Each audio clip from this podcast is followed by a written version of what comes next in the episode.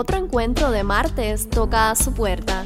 Acompáñeme, ya comienza Palabras al Oído.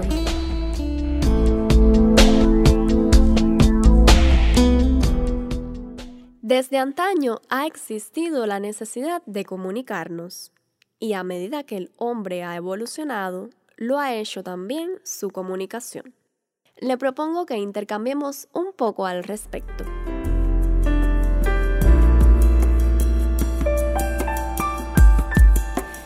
Disímiles son las formas de expresar lo que sentimos. A veces recurrimos al lenguaje escrito, otras al oral e incluso al gestual. Pensemos cómo los bebés se comunican utilizando gorjeos hasta adquirir el lenguaje hablado. Lo cierto es que estamos constantemente comunicando. Pero, ¿logramos que nuestro mensaje se entienda correctamente? He aquí la encrucijada que a muchos nos ha acompañado en algún momento de nuestras vidas. Sucede que a veces recurrimos a otras personas para dejar un aviso o recado importante que termina siendo tergiversado, como ocurre en el cuento El cometa Halley disponible en el libro La culpa es de la vaca. O por el contrario, nuestro lenguaje extraverbal nos juega una mala pasada. Me refiero al tono de voz o la entonación que empleamos para enfatizar nuestra opinión o algunas expresiones faciales que hacemos como fruncir el ceño, elevar las cejas o apretar los labios, lo que puede funcionar como detonante para algunas discusiones. Varias son las barreras que enfrentamos en el complejo proceso de comunicar. Desde las lingüísticas, ya sea por el dialecto o idioma en el que intercambiemos con los demás, hasta las tecnológicas. Estas últimas han invadido nuestra vida, pues debido a la pandemia del COVID-19 hemos tenido que emplear las herramientas tecnológicas para trabajar, mantener el contacto con familiares y amigos e incluso con la pareja. En ocasiones, las diferencias de horario o las actividades hogareñas y profesionales nos atiborran y terminamos descargando nuestro estrés en las plataformas. El resultado, nuestro interlocutor lee un mensaje que escribimos en medio de un mal momento e interpreta equivocadamente nuestra intención. Más allá de las dificultades, no podemos perder de vista el valor de la comunicación humana. Fíjese que heredamos toda una cultura de nuestros ancestros a través de signos y símbolos. Además, gracias a los libros, llegan hasta nuestros días un cúmulo de experiencias y conocimientos de diversas materias que a diario se enriquecen. Las nuevas tecnologías también nos ofrecen varias bondades.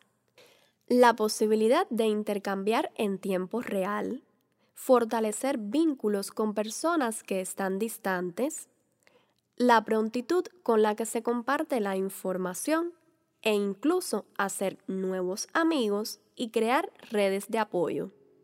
Quiero compartirle algunos consejos para tener una comunicación asertiva cualquiera que sea la vía que emplee.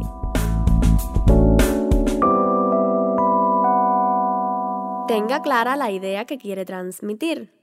Evite diluirse en varias explicaciones o caracterizaciones. Cerciórese de que su interlocutor está entendiendo lo que le comunica. Puede emplear frases como ¿comprendes lo que te explico? ¿Cuál es tu punto de vista?